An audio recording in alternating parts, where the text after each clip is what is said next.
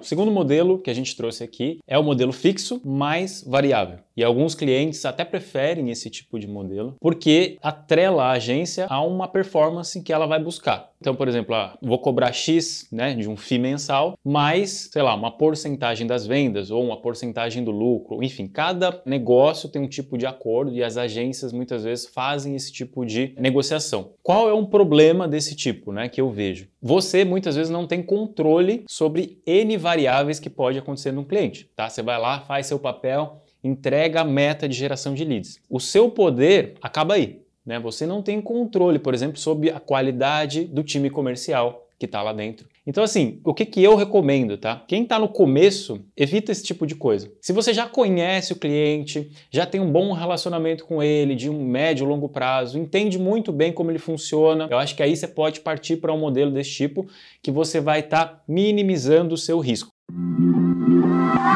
Quer aprender marketing digital no seu ritmo e ter acesso a mais de mil aulas? Agora você pode assinar o Plano Pro mensal da Mirago a partir de R$ 79,90 por mês e você cancela quando quiser, sem multas. Acesse mirago.com.br e comece agora.